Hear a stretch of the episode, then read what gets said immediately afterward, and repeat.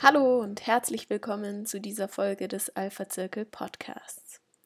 Es ist längst kein Geheimnis mehr, dass die globale Automobilindustrie derzeit einen fundamentalen Wandel durchläuft. Elektromobilität, Digitalisierung, CO2-Vorgaben, all das sind Treiber der Entwicklung. Die Transformation meistern müssen allerdings nicht nur die Hersteller, sondern vor allem auch die Zulieferer. Was sich für diese in den nächsten Jahren verändern wird, hat Albert Geiger im Rahmen der VDA Future Tech Days mit seinen Gästen diskutiert. Viel Spaß beim Zuhören.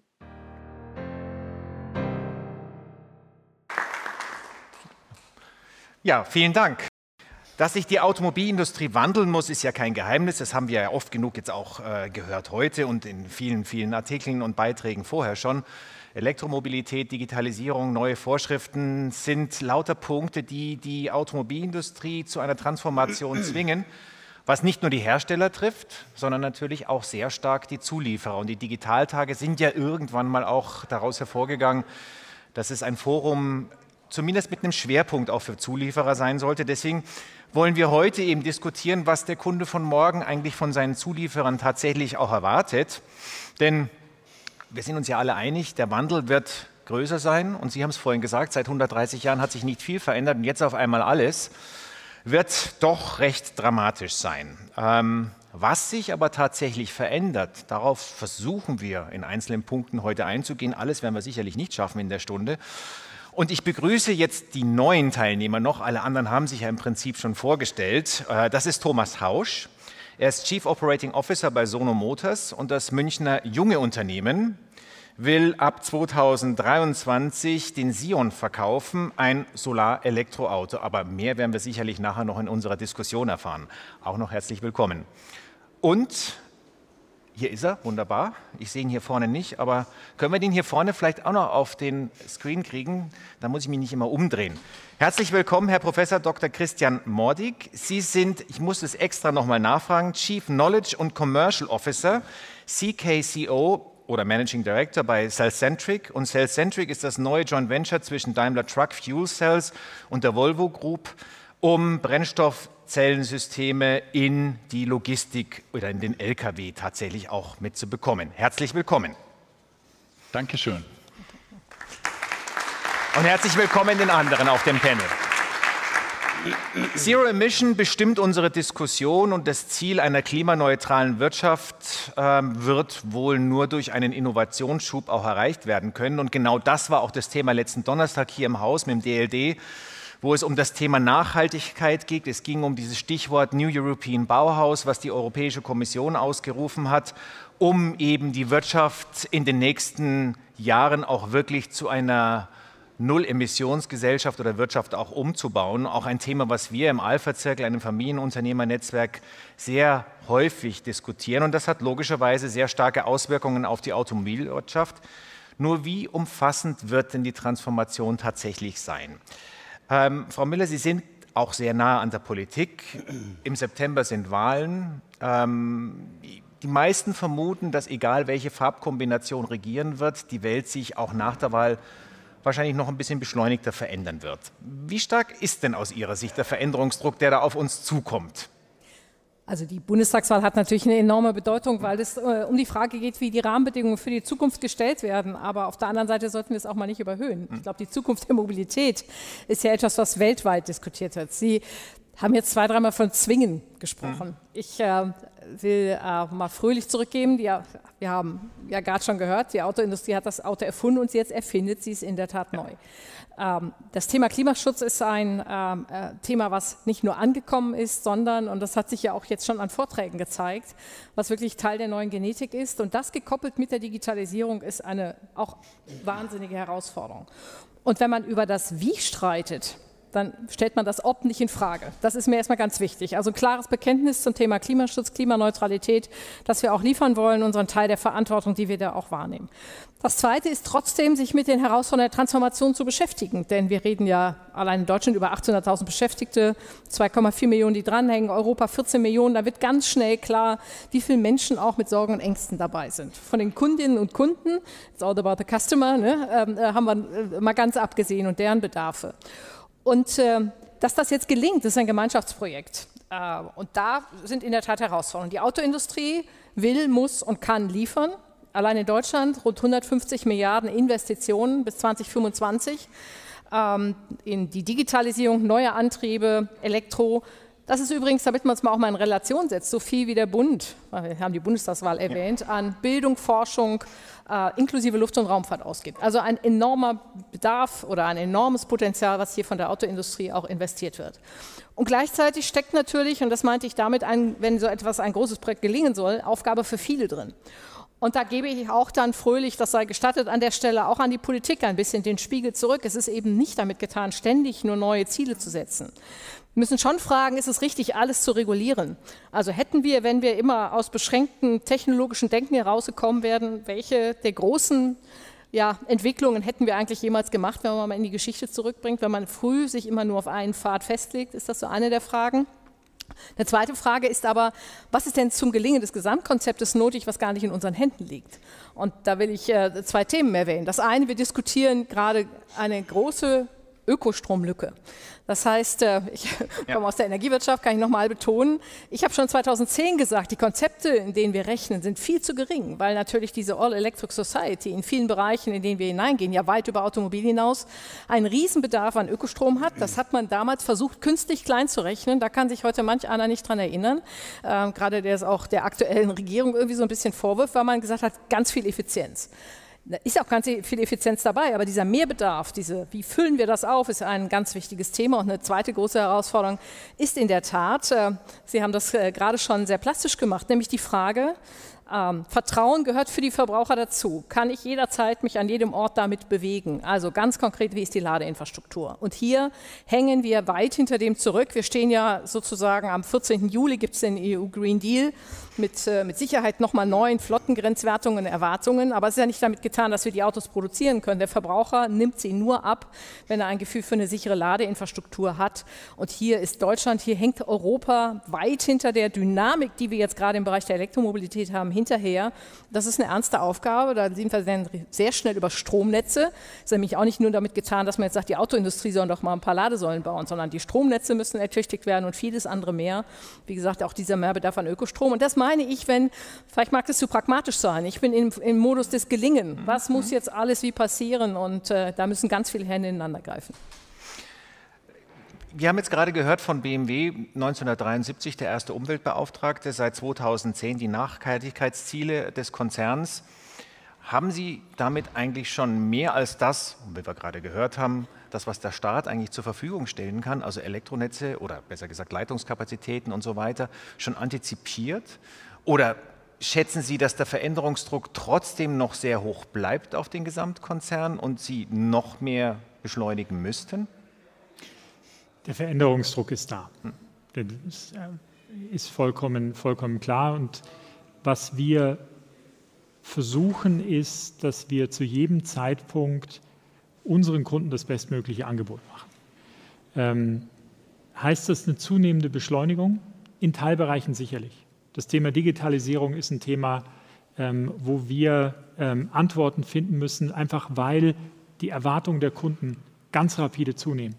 Und zwar gar nicht so sehr in Europa, auch das haben wir im letzten Jahr gesehen, aber wenn wir Autos für China denken müssen, dann müssen wir die von Grund auf digital denken. Das ist auch ein Grund, warum wir im letzten Jahr ganz bewusst Joint Venture auch in China nochmal aufgebaut haben, die allein sich mit der Frage, wie schaffen wir eigentlich digitalen Content auch in den dortigen Ökosystemen aufgebaut haben. Das heißt, wir beschleunigen, wir beschleunigen kontrolliert, ähm, weil wir gleichzeitig natürlich auch vermeiden wollen, dass wir an den Kunden vorbeigehen. Und Frau Müller hat es gerade wunderbar beschrieben ähm, wenn die Rahmenbedingungen nicht passen. Und das ist schon etwas, was wir für uns schon auch uns vornehmen, dass wir immer das Gesamtsystem mitdenken. Ähm, wenn die Rahmenbedingungen nicht passen, dann werden die Kunden diese Autos nicht annehmen. Und dann haben wir einen Effekt, dass alte Verbrenner länger gefahren werden. Und daran ist nun wirklich niemandem gelegen, weil dann kommt noch nicht mal moderne Technologie in die Autos und wir haben einfach zu viel an Emissionen. Das heißt, Beschleunigung ja, kontrolliert, lassen Sie uns über das Wie reden. Thomas Hausch, ähm, Restriktionen, Netzkapazitäten, könnte mich zu dem Gedanken auch bringen, dass vielleicht gerade der Sion, der nicht unbedingt die volle Netzkapazität braucht, weil er ja zusätzlich geladen wird, vielleicht eine Lösung dafür ist. Wie stark sehen Sie den Veränderungsdruck und ist das ein Grund, wieso Sie sich so aufgestellt haben und das Auto so entwickelt haben? Ja. ich sage aber noch ein bisschen mehr dazu. Ähm, es ist natürlich so, äh, Jörg, du hast es beschrieben, äh, dass die Angst äh, insbesondere sagen wir, des Stammtischdeutschen oder vieler anderer automotiver Kunden da ist, dass sie nicht nur nicht weit genug kommen, sondern dass sie auch nicht laden können. Und ein Fahrzeug für jeden zu haben, eben nicht nur für die, die sich vors Eigenheim stellen können und zu Hause einstecken, äh, muss unser Ziel sein. Und richtig sind wir, Infrastruktur zu fördern, aber wir sehen es ja auch hier in München, die Ladeinfrastruktur allein reicht nicht. Du musst auch einen Parkplatz haben. Keiner hat ähm, äh, seine Kabeltrommel im dritten Stock und lässt ein Kabel runter. Und hier ist in der Tat das Thema so, dass, ähm, wenn man sich die Industrie anguckt, wir vor zehn Jahren eigentlich das Thema Elektromobilität ökologisch und ökonomisch ein bisschen verschlafen haben und äh, Startups aus USA und äh, China mittlerweile zum Teil mehr wert sind als unsere Unternehmen hier in Deutschland bei der äh, Automobilität. Und wir sehen gerade das Gleiche bei dem Thema Solar. Äh, es ist nicht die Lösung für alles, aber für ein Fahrzeug, das für einen Pendler, 60 Prozent unserer Fahrten in Europa sind Pendler, regelmäßig vor der Tür steht oder draußen steht und jede Woche bei durchschnittlich deutschem Wetter 112 Kilometer und jetzt im Sommermonat vielleicht sogar von März bis September 30, 35 Kilometer Reichweite bringt, eigentlich die Vielzahl unserer ähm, Ladeprobleme löst für Leute, die sich auch kein teures Auto leisten können, ist eine gute Sache. Und das war die Idee unserer beiden Gründer. Wir haben einen Punkt eigentlich noch gar nicht diskutiert jetzt. Und äh, deswegen würde ich ganz gerne bei Ihnen, Professor Mordig, äh, darauf eingehen. Und zwar ist es ja nicht nur Personentransport, was uns bewegt. Sie haben es kurz angerissen, natürlich auch in der Einführungsrede. Ähm, es geht um den logistischen Verkehr, also um LKWs und äh, weiteres. Ähm, wie stark sehen Sie dort auch den Veränderungsdruck? Weil Reichweite ist ja ein ganz großes Thema in dem Bereich. Dort sehen wir in der Tat einen sehr, sehr großen Veränderungsdruck, äh, insbesondere durch die EU-Vorgaben, was die CO2-Reduktion angeht für 2030, aber schon beginnend in 2025. Äh, diese Vorgaben lassen sich mit einer reinen Weiterentwicklung bestehender Technologien oder Hybridtechnologien nicht erfüllen, sondern wir brauchen einen gewissen Prozentsatz an wirklich Null-Emissionsfahrzeugen. Da gibt es natürlich zwei grundsätzliche Technologien, Batterie oder Brennstoffzelle.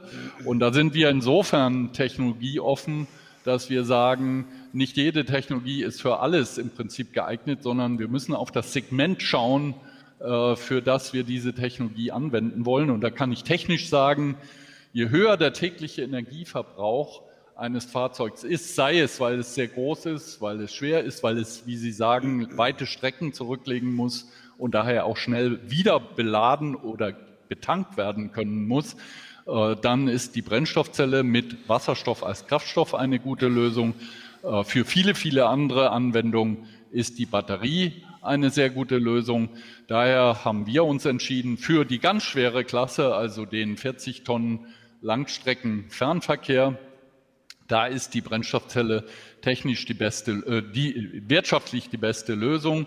Technisch kann man das natürlich auch mit einer Batterie äh, bewerkstelligen, aber dann haben Sie sechs bis sieben Tonnen an Bord und das werden unsere Kunden sicherlich nicht gutieren. Daher für diese Klasse unser klarer Fokus Brennstoffzelle.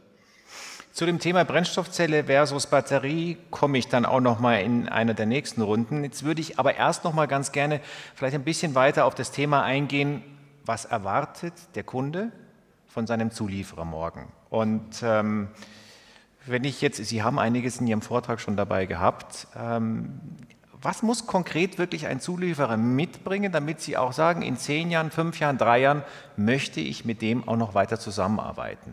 gerade im Punkt auf Zirkularität und so weiter, die Punkte, die Sie genannt haben. Ich würde gerne ähm, tatsächlich mit dem Thema Nachhaltigkeit starten, weil ich glaube, da ähm, sind wir heute Abend schon mehrfach dran vorbeigekommen. Und für uns ähm, wird das zunehmend ein Kriterium auch, wie wettbewerbsfähig sehen wir Zulieferer. Denn ähm, das konsequente Arbeiten, zum Beispiel am Thema CO2, ähm, ist etwas, was wir auch aus eigener Erfahrung wissen, auch unheimlich Effizienz im eigenen Unternehmen freisetzen kann. Und deswegen ist so ein Thema wie Grünstrom für uns absolut eine, eine Bedingung, die wir jetzt zunehmend auch in unserer Lieferkette einfach sehen wollen. Das Zweite, und wir haben intern auch mal gesagt, CO2 ist das, worüber die Welt redet. Kreislaufwirtschaft ist das, worüber die Welt reden sollte. Wenn ich jetzt hier ins Publikum fragen würde, wer glaubt, dass es in 2030 keine CO2-Bepreisung in den drei großen Weltregionen äh, Nordamerika, Europa oder China gibt, dann würden wahrscheinlich ganz wenige Hände nach oben gehen. Wir glauben, da wird es CO2-Preise geben und das bedeutet, dass das, was ich vorhin ähm, auch erläutert habe, dass dieser Rucksack auch zu einer finanziellen Belastung wird. Das heißt, dieses Denken in, wir nennen das sekundär first. Also wir fangen an und sagen, geht die Lösung nicht auch mit einem Sekundärmaterial? Ist etwas, was wir als Innovationshub auch von unseren Zulieferern erwarten. Und der letzte Aspekt von Nachhaltigkeit, da haben wir jetzt heute Abend noch gar nicht drüber gesprochen, ist auch der Aspekt sozialer Nachhaltigkeit. Das heißt, die Einhaltung von Menschenrechten, die Einhaltung von Sozialstandards, von Umweltschutzstandards, auch in den Produktionen entlang der gesamten Lieferkette, ist für uns absolut notwendige und nicht verhandelbare Voraussetzung, um bei uns als Zulieferer hineinzukommen. Also das ist gerade mit Schwerpunkt auf Nachhaltigkeit eine ganz klare Erwartungshaltung von unserer Seite. Herr Hoffmann, wie ist das bei Ihnen, auch als Teil natürlich eines großen Konzerns? Ähm, was muss der Zulieferer bei Ihnen mitbringen aus Ihrer Sicht in den nächsten Jahren, damit Sie sagen, das ist einer, der für Sie auch zukunftsfähig ist? Also wir sind da ganz, ganz klar zielfokussiert unterwegs äh, bei LEVC und haben auch die Diskussion jetzt im Chile-Konzern. Ähm, wir sagen, bis 2030 erwarten wir von unseren Zulieferern, CO2-neutral zu arbeiten. Ja, das hört sich jetzt irgendwo mal äh, ziemlich plakativ und ziemlich schwierig erstmal an, aber es gibt tausend Möglichkeiten. Wir nutzen das in unserem eigenen Werk in England jetzt schon. Ja, wir haben zum Beispiel, Thomas hat gesagt, Solar. Ja, wir haben im Moment über 3000 Quadratmeter Solarzellen auf unserer Fabrik, die werden wir nächstes Jahr auf über 30.000 Quadratmeter aufstocken. Ja, da kommt natürlich unheimlich äh, äh, ja, nachhaltiger Strom da zustande. Ähm, wir arbeiten mit den Zulieferern sehr partnerschaftlich zusammen, was das ganze Thema Verpackungen angeht. Ja, das ist ja ein Riesenthema. Ich weiß gar nicht, ob das überhaupt schon ausreichend berücksichtigt wird. Ich sage Thema nochmal E-Commerce. Die Verpackungsflut, äh, äh ist, sie müllt uns zu. Ja, ich sage, ich habe eine sechsköpfige Familie. Wenn ich Ihnen sage, was jeden Tag bei unseren Verpackungen anfällt, das ist einfach unglaublich. Ja, und auch in der, in der Industrie ist das Gleiche. Wir haben es geschafft, letztes Jahr mit unseren Zulieferern den Abfall um 40 Prozent zu reduzieren in einem Jahr, indem wir einfach Verpackungen hinterfragt haben, einfachere Verpackungen, Mehrwegverpackungen, ein Riesenthema Richtung CE2-Neutralität. Was wir auch haben in unserem Werk mittlerweile, und auch das diskutieren wir mit Zulieferern, wir haben Auffangstationen für äh, Regenwasser. Wir schaffen es mittlerweile 70 Prozent des Wasserbedarfs in unserem Werk in England schaffen wir über Regenwasser ran. Das kann auch ein Zulieferer machen, wenn er entsprechend nicht mal aufwendige Investitionen macht. Ja. Und nichtsdestotrotz äh, sind wir auf einem Punkt mittlerweile auch nach, nach harter Arbeit, dass 90 Prozent unseres Abfalls on top nochmal recycelt werden kann. Also ein Haufen Punkte, ein Haufen Fakten. Aber das ist was, wo wir in der, in der, in der engen Diskussion mit unseren Zulieferern sind. Und mit dem Ansatz, mit diesen vielen Ansätzen, die es gibt, glauben wir schon, dass wir bis 2030 spätestens CO2-neutral produzieren können. Das ist unser Ziel. Ähm, Herr Hausch, bei Ihnen ist ja in der DNA von Anfang an mit eingebaut gewesen, nachhaltig zu sein. Wie wirkt sich das auf die Zusammenarbeit und die Erwartungshaltung gegenüber den Zulieferern aus? Ich meine, es ist noch nicht serienreif, aber bald. Lang ist es ja nicht mehr hin. Ja, die Kollegen hier werden mir zustimmen, ein Auto entwickelt man nicht über Nacht. ähm, äh, aber in der Tat ist unsere Vision äh, eine Welt ohne fossile Brennstoffe. Und zwar eine Welt, nicht unsere Firma. Das heißt auch, wir sind ganz offen dem Thema gegenüber, auch mit anderen unsere Solartechnik zu teilen, die wir im Übrigen selber entwickeln mussten, weil es damals keinen Zulieferer gab, äh, der liefern konnte. Äh, also auch nochmal eine sehr interessante äh, äh, ähm, Thematik. Jörg will da ein Beispiel aufgreifen unser Fertigungswerk, unser Auftragsfertiger in Trollhättan in Schweden produziert zum Beispiel mit 100 Prozent äh, Ökostrom. Natürlich sind es wichtige Themen, ähm, äh, aber du darfst nicht aus den Augen verlassen, dass das Hauptziel für uns ist, ein Produkt, das jetzt schon 13.000 Leute anbezahlt haben, über 3.600 Euro pro äh, Fahrzeug und äh, eine Community, die jetzt schon 5% unseres Lebenszyklusvolumens gekauft haben. Also wir bauen 43.000 Fahrzeuge pro Jahr im Zweischichtbetrieb, 257.000 insgesamt. Und da ist natürlich eine Verpflichtung da, das Fahrzeug nicht nur ökologisch sauber, ähm, wir kompensieren unser CO2, den CO2-Fußabdruck fürs Fahrzeug, zu produzieren, sondern auch on-time mit Budget und Qualität zu liefern. Das heißt, du wirst nicht überall ganz perfekt, aber im Sinne von Jörg mit eurem Ziel 2030 CO2-neutral auch bei, bei Zulieferern zu sein, haben wir in allen unseren Zulieferverträgen ähm, das Thema drin, können aber heute noch nicht sicherstellen, dass es wirklich jeder kann. Der Verband hat ja eine ganz gute Perspektive auf alle Zulieferer. Ähm, Frau Müller, wie gut oder wie nachhaltig sehen Sie jetzt schon die Zulieferer aufgestellt oder wie gut sind Sie auf diese Transformation vorbereitet? Sind die in einer besonders guten Position schon mittlerweile oder zumindest on the way? Ich glaube, man muss das sehr differenziert sehen. Zum einen glaube ich, dass in der Tat das Thema Lieferkette immer schon ein Momentum der Autoindustrie war, weil wir natürlich als global agierende äh, Industrie diese Themen immer schon hatten. Zweitens finde ich sehr gut, dass das Thema Nachhaltigkeit in seinen verschiedenen Dimensionen hier gekommen ist. Und das wäre mir auch sehr wichtig, dass wir diese Sustainable Goals der Vereinten Nationen, die ein Gesamtthema und Gesamtkonstrukt sind, auch um in der Tat nachhaltiger zu werden und nicht nur die einseitige Betrachtung eines Themas als Herausforderung sieht. Wir versuchen zu unterstützen. Wir haben deshalb ähm, äh, über Lieferstandards etc. schon gesprochen. Wir haben das Lieferkettengesetz auch etwas positiver begleitet als andere Verbände, weil wir ähm, natürlich auch äh, die Besonderheit gerade bei kleinen und mittleren Unternehmen sehen, das Nachverfolgen in der Lieferkette. Deshalb versuchen wir auch zu helfen ähm, mit standardisierten Prüfverfahren zum Beispiel, äh, mit denen man sich dann ja. anschließen kann, um auch hier zu entlasten. Da kann der Verband einiges, ähm, glaube ich, tun. Und abschließend abschließend will ich nur noch sagen, deshalb halte ich es für so existenziell wichtig, dass wir wieder eine proaktive Diskussion zu mehr Handelsabkommen bekommen. Die sind vielleicht nie perfekt, aber sie sind natürlich ein großer, ein großer Schritt auf dem Weg, äh, zu vereinheitlichen, ähm, äh, auch in der Tat Prozesse zu haben, die dann eben nicht nur national wirken, sondern auch international. Äh, und das ist für mich äh, so ein, was können wir tun, zu unterstützen, zu befähigen, gerade die kleinen und mittleren, die nicht so große Konzernmacht irgendwie da haben auch. Und das andere ist, was muss an Rahmenbedingungen auch in diesem Fall her, damit es wirklich auch nachvollziehbar ist und vergleichbar ist. Im nächsten Blog würde ich jetzt gerne ein bisschen mehr auf Thema Startups und wir sind ja hier in einem Gebäude, was gerade genau vor einer Woche aufgemacht worden ist, ähm, von Susanne Klatten, von Helmut Schödenberger, vom äh, Präsidenten der TU und vom Oberbürgermeister der Stadt München mit dem Ziel, Innovation zu fördern. Und dieses Thema European Bauhaus wird ja wahrscheinlich einen Innovationsschub mit sich bringen. Und man kann es eben auch als Chance sehen und nicht als Bedrohung, wenn man sich ganz einfach mal vor Augen führt, dass etliche Billionen dafür ausgegeben werden müssen, dass diese Transformation auch gelingt, heißt es, an diesen Billionen können auch ein paar Unternehmen verdienen, wenn sie sich schnell genug auch tatsächlich wandeln. Dieser Innovationsschub, und da sind sich mittlerweile ja auch so gut wie alle einig, bedeutet, dass Unternehmen auch mit neuen außenstehenden Ideen, wie eben aus diesem Gebäude, auch mehr kooperieren müssen. Ähm, das ist ein Thema auch, das wir als Familienunternehmer-Netzwerk sehr stark betreiben, um eben neue Ideen und Unternehmen mit zusammenzubringen. Deswegen arbeiten wir auch mit der Unternehmertum sehr stark zusammen, um eben ein bisschen zumindest einen Beitrag dazu leisten zu können.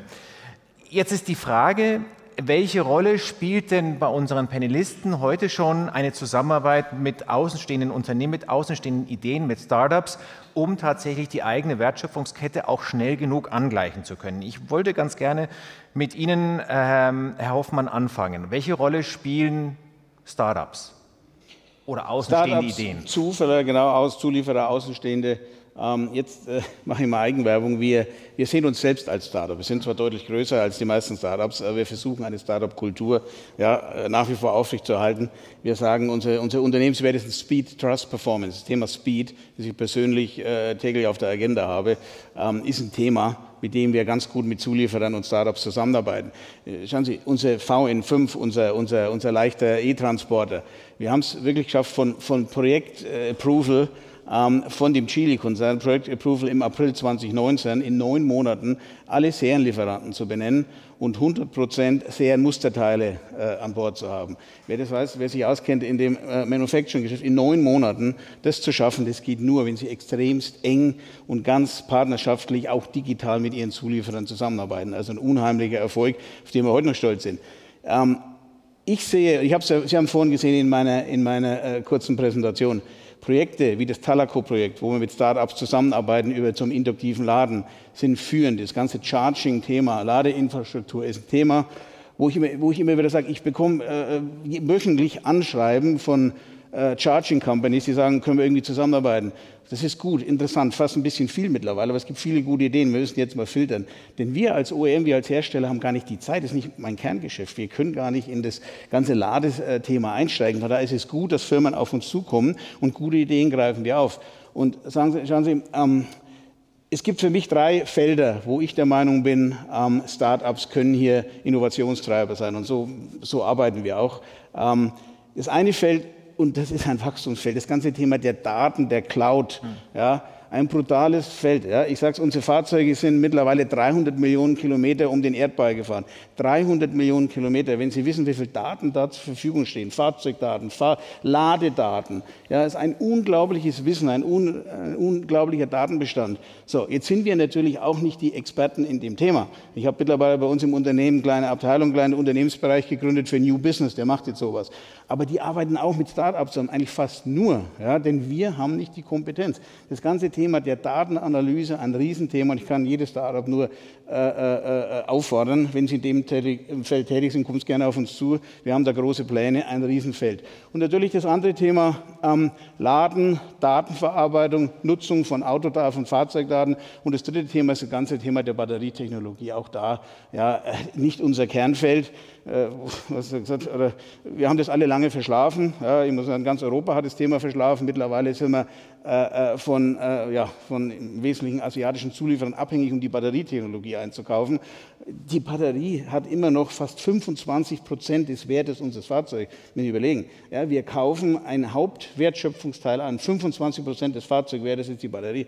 Ja, brutal. Und wir haben da nicht die besten Lieferkonditionen, muss ich auch dazu sagen. Ja, endlich wachen wir auf, was gut ist, aber wir haben nicht die Kompetenz. Und in dem Bereich haben wir auch in England von äh, Frau Müller von der englischen Regierung stark unterstützt, aber auch in Deutschland tut sich ja viel wirklich mit Start-ups zusammen, ganz massiv äh, in, in, Kooperationsprojekten, weil England versucht, eben schnellstmöglich eine, eine Gigafactory, Megafactory hochzuziehen. Hier passiert ja auch viel und das ist ein Thema. Und auch da werden Start-ups gebraucht, weil unsere Kompetenz als Autohersteller ist es leider nicht und wird es auch wahrscheinlich so nie sein. Also es sind riesige Betätigungsfelder für Start-ups, um mit OEMs zusammenzuarbeiten. Bei Ihnen, Herr Professor Mordig? Hören wir sie leider nicht. Startup, aber der, ein Grund, warum Volvo und Daimler uns gegründet haben, ist, dass eine solche kleinere Einheit im Unterschied zu unseren mächtigen Eltern natürlich sehr viel agiler und flexibler agieren kann. Und das sehen wir auch im täglichen Leben. Die Freiheiten, die uns hier gegeben sind, äh, die sind in einem OEM-Bereich, und da komme ich ja selber her von Daimler, äh, längst nicht so gegeben. Aber ich möchte auch unterstützen, was Herr Hoffmann sagte. Äh, der größte Teil der Komponenten, den wir brauchen, die wir brauchen, kommt von anderen, kommt von Zulieferern, kommt von Startups und sehr häufig sind es gerade Startups, die neue, innovative Ideen, die wir brauchen, sei es wegen der Funktionalität, sei es aber auch wegen der Kostenziele, die wir erreichen wollen, äh, auf uns zutragen. Wir haben dafür extra ein Instrument entwickelt, das heißt bei uns InnoCell, also innovative Zelle, wo wir äh, unsere Mitarbeiter dann auch zusammenbringen, ganz bewusst mit innovativen Mitarbeitern aus solchen Start-up-Unternehmen, um neue Ideen zu generieren. Da taucht dann natürlich sehr schnell die Frage auf, wem gehört das Know-how dann nachher, falls es rauskommt. Da versuchen wir uns vorab zu verständigen auf Felder, wo wir das Know-how natürlich gerne besitzen wollen. Und äh, wir wollen auf der anderen Seite den Startups natürlich genügend Freiraum geben, ihre Technologien auch zu entwickeln. Denn nur wenn diese Technologien auch anderen zur Verfügung gestellt werden können, können wir Volumina erreichen und können wir unsere Kostenziele erreichen. Also ganz klares Bekenntnis, wir brauchen Startups. Diese Startups müssen dann natürlich auch sich einfügen, sage ich mal, in den Automotive-Prozess, denn kein Kunde von uns oder von unseren Shareholdern wird natürlich, sage ich mal, Startup-Mängel in den Produkten akzeptieren. Das heißt, äh, eine Kunst, die wir beherrschen, ist dann auch diese Startup-Kultur hineinzubringen in einen ganz regulären Automotive-Entwicklungsprozess. Braucht denn ein Startup, darf ich ja nicht mehr sagen, aber ein junges Unternehmen dann auch noch Startup-Kooperationen? Ja, vor nicht allzu langer Zeit waren wir mit Sicherheit ein Startup. Ähm, äh, für uns äh, war es natürlich wichtig, erstmal ähm, als ganz neues Produkt, das wir gebracht haben, das ja nicht nur Solartechnologie Standard hatte, sondern auch äh, Carsharing integriert, Ridepooling und bidirektionales Laden, wie auch eben die technische Möglichkeit, auch Strom aus der Batterie rauszuholen, Partner zu finden, die das technisch beherrschen. Äh, und für uns war es in der Tat so, dass wir da natürlich auf Partner zugegangen sind, die in der automotiven Industrie schon etabliert waren. Warum willst du ein Startup und ein Startup zu dem Thema verbinden? Erst in dem Punkt, als wir nicht erfolgreich waren, eine Firma zu finden, die Solartechnologie eben nicht unter Glas, sondern unter Kunststoff packt, sodass du äh, komplett um das Fahrzeug rum Solar aufnehmen kannst, weil ja die Sonne die wenigste Zeit von oben scheint, sondern meistens von der Seite. Ähm, erst als das soweit war, haben wir eigentlich unser eigenes Startup im Startup gründen müssen und sind heute allerdings so weit, dass wir schon acht LOIs haben mit anderen Unternehmen, die unsere Technologie unter Kunststoff ähm, äh, als Integration in äh, Trailers, Busse, ähm, äh, äh, äh Boote äh, integrieren möchten. deshalb präferiert als junges Unternehmen, eigentlich willst du mit einem etablierten Partner arbeiten, der dich ernst nimmt, der deine Vision teilt, der bereit ist, auch ein Risiko einzugehen. Ähm, das möchtest du. aber wenn es nicht geht, dann gibt es Unternehmen, die machen sich ihren Weg. Und mittlerweile können wir in der äh, äh, batterieelektrischen äh, OEM-Szene ja nochmal äh, amerikanische und chinesische Firmen, die sich dann die Technologie selber erarbeitet haben, die es eben nicht gab. Also eine bunte Mischung macht es letztendlich. Innovation ist ja auch bei BMW seit und wie bei allen OEMs sehr stark schon immer mit außenstehenden Innovationen verbunden gewesen. Das heißt, mit Zulieferern zu kooperieren, um eben schneller auch innovativ sein zu können. Jetzt geht es ja um den Schritt, dass der Zulieferer selbst dann wiederum mit außenstehenden Ideen auch kooperiert. Inwieweit unterstützen Sie das aus der Perspektive des OEMs, dass da mehr passiert? Weil wir sprechen ja seit vielen, vielen Jahren über darum, dass der deutsche Mittelstand es eigentlich gewohnt ist, eher so in der geschlossenen Umgebung zu arbeiten und möglichst wenig rein und raus zu lassen, um auch nicht viel Wissen zu verlieren. Aber die Welt hat sich ja deutlich geändert. Ja. Also wir sind ja kein Start-up. ähm, und äh, insofern ist gerade diese Frage, wie schaffen wir es eigentlich, an diese Innovation heranzukommen? Ja, wir wären ja dumm, wenn wir auf diese Kraft dieser neuen Technologien, auf die Kraft der, der klugen Köpfe, die dahinter stehen, verzichten würden. Und bei uns ist die Überzeugung, was brauchen Startups eigentlich? Die brauchen äh, Kapital und sie brauchen Kunden. Gerade ein großer OEM als Kunde hilft natürlich auch bei Kapital. Was sie nicht haben, ist Zeit. Und das war eine der Sachen, die, glaube ich, die Kollegen bei BMW sehr früh gelernt haben. Als man dann nämlich mit einem Startup angefangen hat zu arbeiten, dann hat man erstmal so die Lieferantenantragsbögen und eine ISO 9000-Zertifizierung und alles schon rübergeschickt. Und als man dann sechs Wochen oder sechs Monate, besser gesagt, später nachgeschaut hat, hat man sich gewundert, warum es die gar nicht mehr gibt. So, und das war natürlich schon eine Erkenntnis bei uns, dass wir gesagt haben, wir müssen hier einen anderen Zugang finden. Und wir haben eigentlich diese beiden Themen, nämlich Kunde und Kapital, aufgegriffen. Kunde, wir haben bei uns sehr erfolgreich die Start-up-Garage ins Leben gerufen, ähm, durch die mittlerweile, glaube ich, Größenordnung 150 oder mehr Unternehmen erfolgreich sich qualifiziert haben. Wir zielen so auf eine Erfolgsquote von 50, 60 Prozent. Und diese Start-up-Garage hat nichts anderes zu tun, als uns intern zu challengen. Was brauchen wir eigentlich wirklich, um mit einem Startup ins Arbeiten zu kommen? Das heißt, wir haben die eigenen Prozesse, die eigenen Anforderungen da ganz bewusst nochmal runtergefahren und das sind auch erfahrene Kolleginnen und Kollegen, die die Sprache der Startups auch versprechen und die ihnen BMW als Kunde auch vermitteln können. Für uns ein ganz wesentlicher ähm, Öffner gewesen und damit auch, und das ist ja Ihre Frage gewesen, eine Chance, diese Startups auch mit Mittelstand zu verbinden, mit etablierten Automobilzulieferern zu verbinden. Denn ganz selten gelingt es einem Startup wirklich im ersten Anlauf, sich als ein, ich sage jetzt mal Tier One bei uns zu qualifizieren. Oft ist es das intelligente Zusammenbringen, das Einbetten in Systemen von anderen. Das andere ist das Thema Kapital. Ähm, wir sind ähm, äh, sehr froh, dass wir iVentures haben ähm, ein Corporate Venture Capital Fonds, der äh, in den USA, in Israel, aber auch hier in München tätig ist und der ganz bewusst auch strategisch investiert in Startups, die für uns hochattraktiv sind. Teilweise gehen wir sogar den Schritt weiter, dass wir dann Ausbeteiligungen von iVentures, so wie gerade bei Solid Power, einem äh, All-Solid-State-Batteriezellen-Startup, ähm, äh, geschehen, dass wir bewusst auch aufstocken und dann als BMW auch entsprechend uns beteiligen. Ähm, wir haben jetzt gerade äh, letzte Woche announced, dass wir da einen zweiten Fonds nochmal auflegen, jetzt nochmal um 300 Millionen aufstocken, weil wir einfach wahnsinnig zufrieden sind mit diesem Zusammenspiel. Und wir glauben, dass in diesem der Schlüssel eigentlich liegt, dass wir wirklich attraktiv für Startups sind, wenn wir, ein, wenn es, wenn wir es für sie einfach machen, ähm, BMW als Kunden zu gewinnen und das müssen wir ihnen so einfach wie möglich machen. Und das andere, wenn wir an den entscheidenden Punkten, da wo wir auch ein strategisches Interesse haben, auch mit Kapital ähm, äh, das Geld dahin zu tun, wo wir auch äh, darüber reden, dass es uns wichtig ist.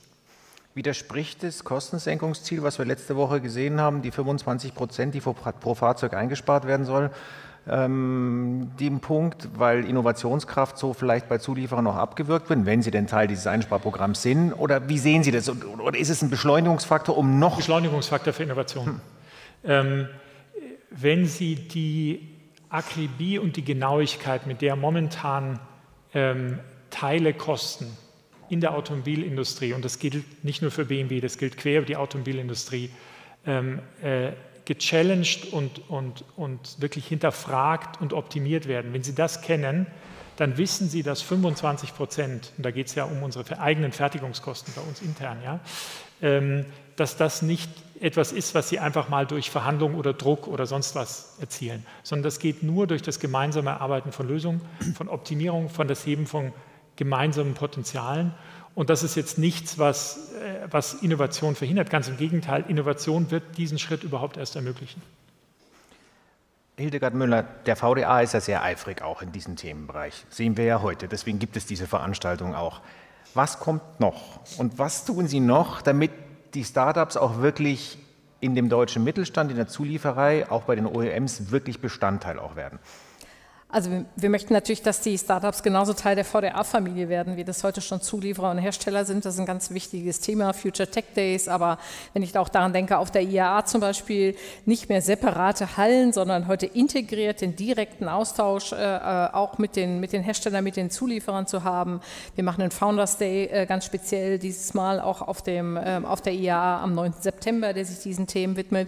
Wir helfen aber auch, ganz wichtig ist es ja immer, äh, die, diese Verbindung darzustellen. Wir machen Delegationsreisen auch äh, natürlich nach Israel, nach Kalifornien, äh, äh, aber auch zu den Startup-Hubs äh, in Europa, die wir dort auch anbieten. Und dieses ganz pragmatische Netzwerken, das Ermöglichen von Kontakten, aus, aus Kontakten entstehen Ideen und gemeinsame Projekte. Das ist das, was wir ermöglichen wollen. Und das soll Teil der neuen Genetik des VDAs auch noch viel stärker werden. Kräfte bündeln, sind wir wieder im Punkt. Deswegen sitzen wir ja auch heute hier im CoLab. Herr Professor Mordig, ich will jetzt das Thema Wasserstoff noch mal in der äh, fast letzten Runde diskutieren. Sie leiten seit 2003 die Brennstoffzellenentwicklung für Daimler oder für den Konzern und bringen ja in diesem Bereich jahrelange Erfahrung mit. Wieso hat sich die Technologie bis dato nicht durchgesetzt? Eine solche Technologie erfolgreich am Markt äh, zu platzieren, benötigt es aus meiner, aus unserer Sicht dreier äh, Voraussetzungen. Das erste ist natürlich die Technologie selber. Sie muss absolut sicher funktionieren. Sie muss von der Performance her, von der Lebensdauer her das erfüllen, was die Kunden erwarten. Und das können wir heute. Das hat, äh, denke ich, einige Zeit gedauert. Denken Sie an das Thema Gefrierstart der, den die Brennstoffzelle anfangs nicht konnte aufgrund der Wasserbildung. Das sind alles Probleme, die gelöst sind. Auch die Lebensdauer kann heute Nutzfahrzeuganforderungen äh, wie 25.000 Stunden erfüllen. Das Zweite, was man braucht, ist eine Infrastruktur eine Betankungsinfrastruktur.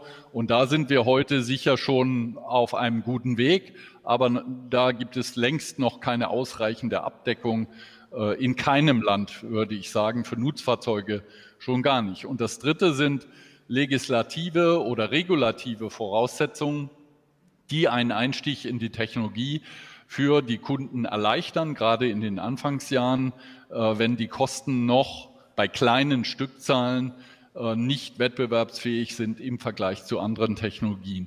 Und das, ich sage mal, fatale ist, diese drei Faktoren sind multiplikativ miteinander verbunden.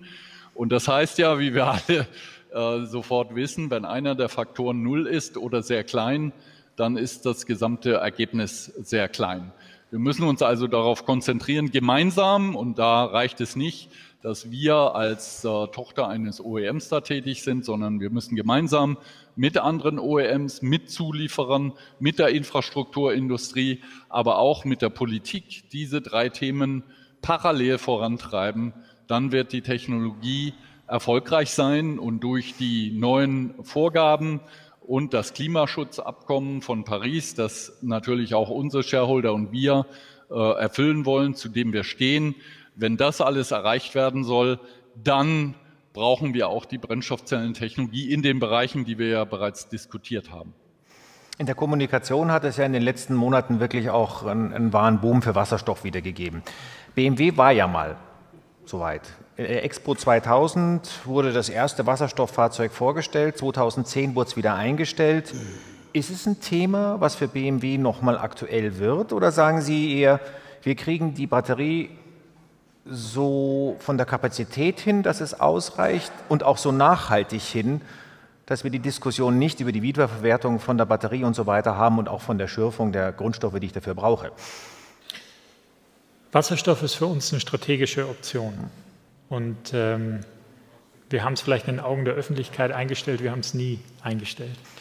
Ähm, wir haben, äh, arbeiten seit 2013 intensiv mit unserem Partner Toyota an der Brennstoffzellentechnologie.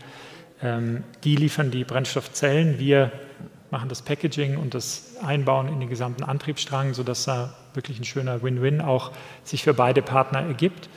Und wir werden nächstes Jahr so weit sein, dass wir ähm, eine begrenzte Anzahl von unseren aktuellen X5 tatsächlich als Wasserstofffahrzeuge ähm, in die, als Testflotte in die Straße bringen. Sie können es ungefähr vergleichen mit dem Jahr 2009, als wir äh, damals eine Flotte von ungefähr 200 Minis elektrifiziert haben. Auch das war ein Vorläufer für uns, ein echter Straßentest einer Technologie.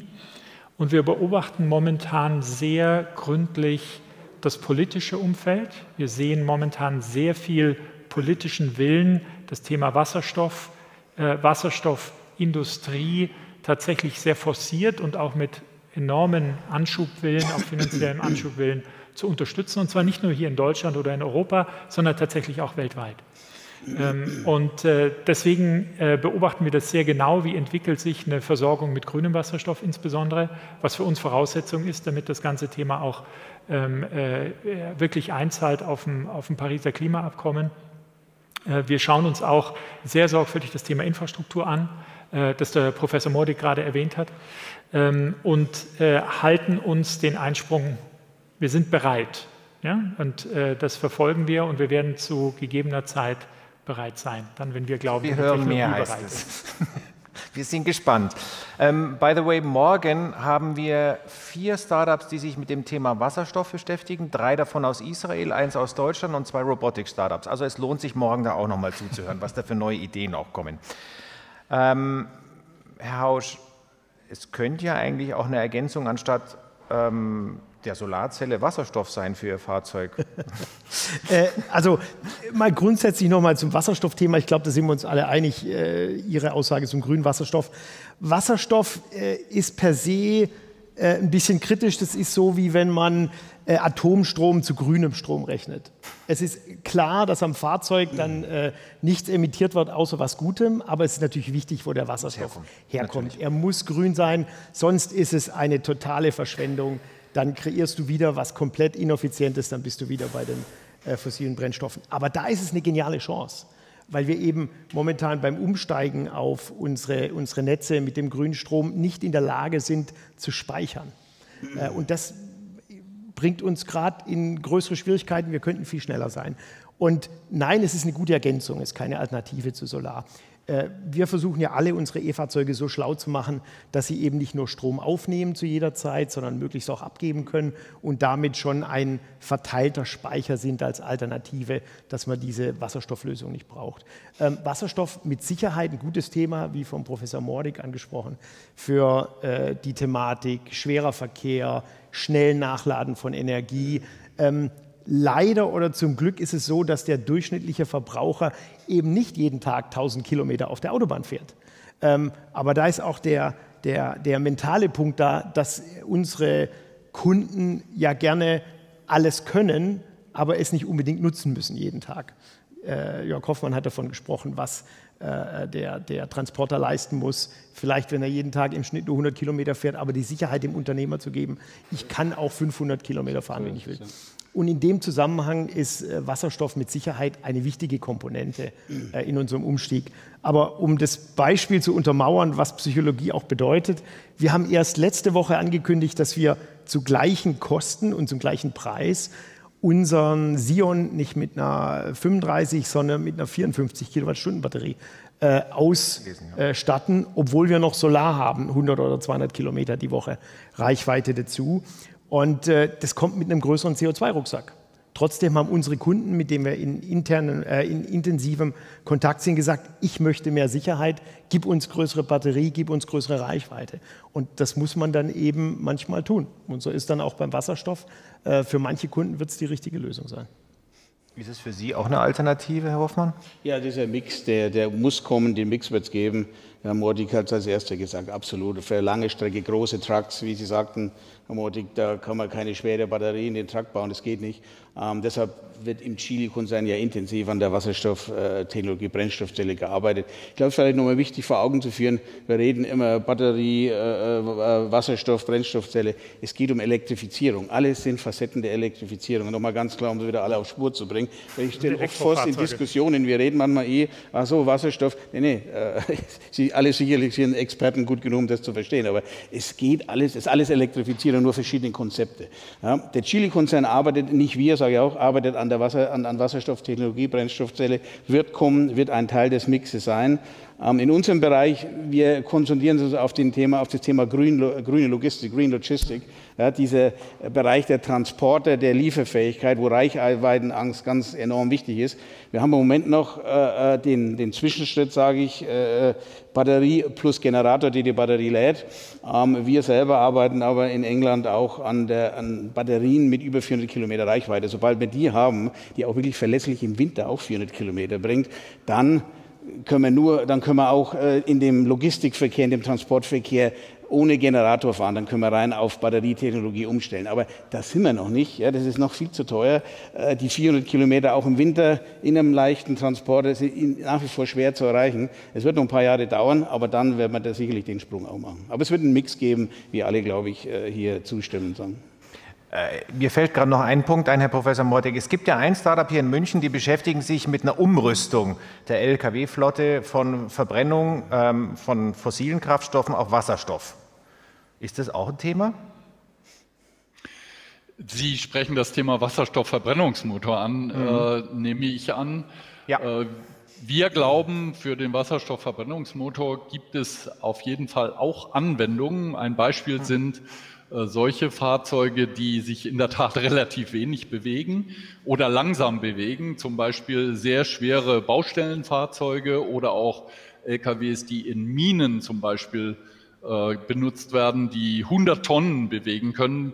Die sind äh, sehr langsam unterwegs, die brauchen eigentlich ständig Höchstleistung und das ist in der Tat eine Anforderung, die die Brennstoffzelle nur sehr schwer erfüllen kann. Sie hat ja ihren optimalen Wirkungsgrad im Teillastbereich, hat auch hohe Kühlungsanforderungen, wenn ich sie derart betreibe, so dass ich mir vorstellen kann, dass in solchen Bereichen auch Wasserstoffverbrennungsmotoren beitragen können, ähm, unsere CO2-Emissionen zu reduzieren.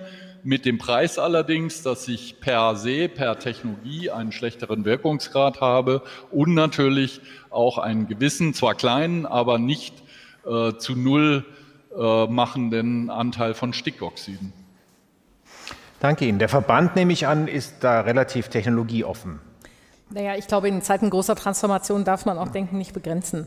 Ähm, unsere französischen Freunde sehen übrigens das Thema Wasserstoff aus Kernenergie naturgemäß etwas anders als wir in Deutschland. Also ich finde auch, wir sollten ein bisschen müssen auch die Welt und ihre Entwicklung äh, in, in, den Blick nehmen. Auf jeden Fall sollten wir nicht sagen, ab, der ersten, also ab dem ersten Wasserstoffprojekt dürfen wir nur mit grünem Wasserstoff forschen, weil wir natürlich ganz viel lernen, auch über Skalierfähigkeiten und andere Dinge, ähm, auch zum Beispiel über blauen Wasserstoff und anderes. Die Zielperspektive ist ja klar, aber die Frage ne, von 0 auf 100, das ähm, Wir fahren da, ja auch ich, bei Elektroautos nicht mit grünem Strom. Ich will, das hoffen wir aber auch bald zu tun. Das zeigt genau diese Strecke an, auf der wir gehen müssen.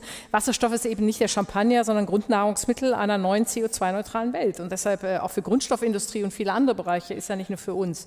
Und deshalb klar natürlich im Pkw-Bereich jetzt klarer Hochlauf auch in der Elektromobilität. Die anderen Einsatzmöglichkeiten sind genannt worden. Ich will aber auch noch ein Wort sagen, wir haben über 1,5 Milliarden Fahrzeuge weltweit. Ähm, äh, deshalb bitte ich auch immer noch das mit in den Blick zu nehmen, wenn wir 2050 CO2-neutral nicht schaffen, wenn wir nicht auch über E-Fuels äh, aktiv reden, wenn wir nicht auch ähm, äh, halt über Wasserstoff und andere Einsatzmöglichkeiten auch in diesem Zusammenhang reden. Und hier ähm, äh, haben wir regulatorisch nicht den Rahmen, den wir brauchen, um das wirklich proaktiv zu erwähnen. Daher die Frage ja auch nach der Umrüstung von bestehender Flotte. Als eine Umrüstung oder aber über E-Fuels zum Beispiel natürlich auch äh, äh jetzt schon ein direkter Beitrag zum Klimaschutz, äh, den wir auch in der Bestandsflotte dort machen können. Diese grundlegende Transformation, auch noch gleich eine weitere Frage an Sie. Ein Bestandteil ist die neue IAA, die ja wirklich vieles auch zusammenfasst, was an Veränderungen in der Mobilität auch morgen kommt. Nicht nur das Fahrzeug selber, sondern wie auch Mobilität morgen angeboten wird. Das wird sich sicherlich ja auch sehr deutlich verändern. Kerstin Hegner kann davon ja auch ein Lied singen. Sie beschäftigt sich die ganze Zeit damit. Welche Rolle spielt denn so ein Projekt wie, wir haben es gerade vorhin von Dr. Weig gehört, Catena X dazu, um diesen Prozess auch zu beschleunigen? Was kann das für einen Bestandteil dazu erbringen? Also ich glaube, wir brauchen die vielfältigsten Netzwerke, die sich auf bestimmte Teile von der neuen Mobilität äh, ähm, auch konzentrieren. Catena X, wir können noch viele andere Netzwerke nennen, die sich dort binden. Ich glaube, insgesamt müssen wir diverser denken. Wir müssen diverser in unseren Strukturen werden, äh, äh wenn ich das sagen darf. Wir müssen auch diverser denken. Manche Customer Journey kann man sich sparen, wenn man vielleicht äh, als Unternehmen äh, äh dort ähm, ähm, auch mhm. unterschiedlicher aufgestellt ist und diesen Input auch reinnehmen. Und das ist, glaube ich, das Wesen unserer Zeit, zu überlegen, wo könnten sich Kompetenz aus Skalierfähigkeit Skalierfähigkeit und aber auch aus Schnelligkeit, aus Kooperationen, die dann auch wieder äh, für ein anderes Thema auseinandergehen können und so weiter auch bilden.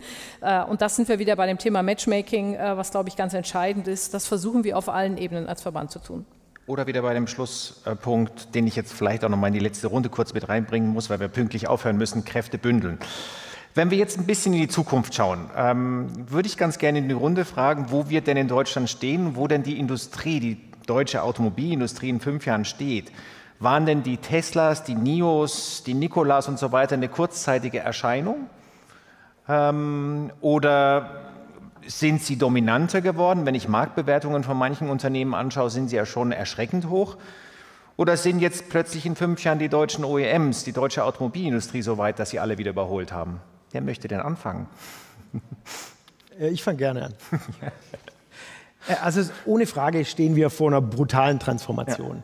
Wir wissen, dass unsere althergebrachte Art äh, zu produzieren nicht mehr zu 100 Prozent übertragbar ist. Wir haben äh, sehr viele Stärken, aber wir haben auch einen eindeutigen Wandel und der wird Schmerzen bringen und dafür brauchen wir alternative, zusätzliche äh, Ideen und Geschäfte. Dazu äh, sind Startups, wenn man eine, Studie von Roland Berger, glaube ich, anguckt, mit über 1,4 Milliarden indirekten Jobs in 2030 in Deutschland unglaublich wichtig. Das ist eine große Zahl und deshalb glaube ich, ähm, dass wir das Thema unterstützen müssen, ohne nicht auch zu akzeptieren, dass es bei der etablierten Industrie Schmerzen geben wird.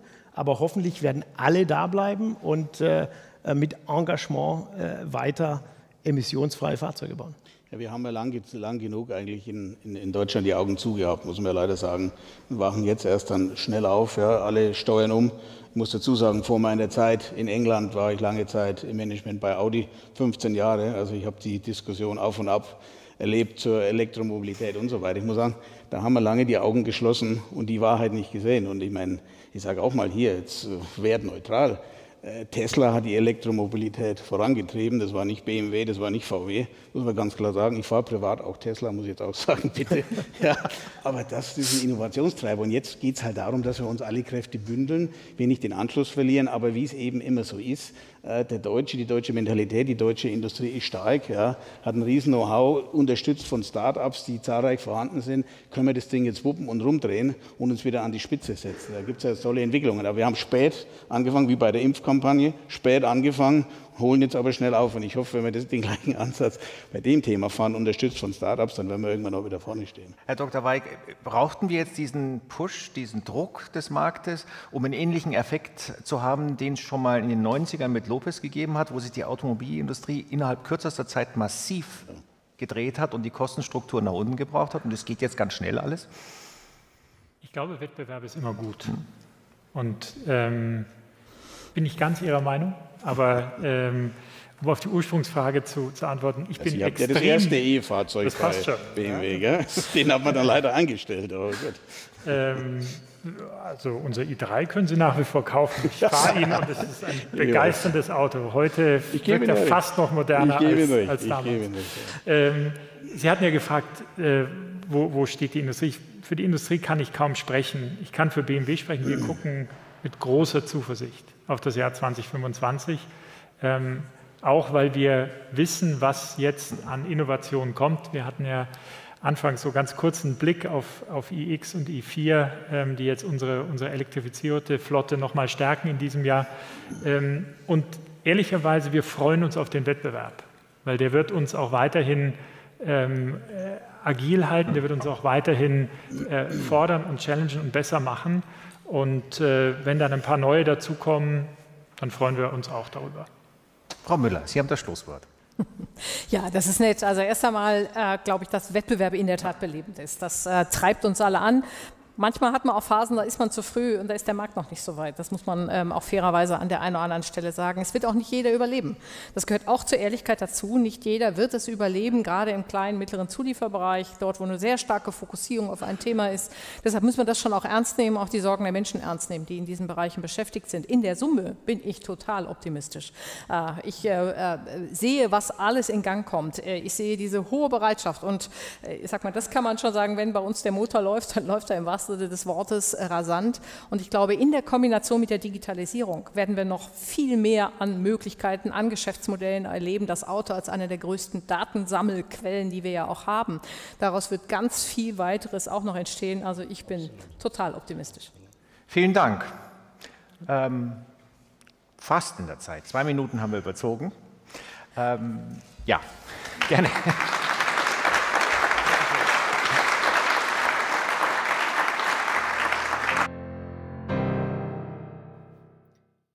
Dank fürs Zuhören. Wir hoffen, diese Folge hat Ihnen gefallen. An dieser Stelle möchten wir auch all unseren Sponsoren danken, ohne die die Durchführung solcher Formate nicht möglich wäre. Alle weiteren Informationen finden Sie auch auf unserer Website und auf unseren Social-Media-Kanälen.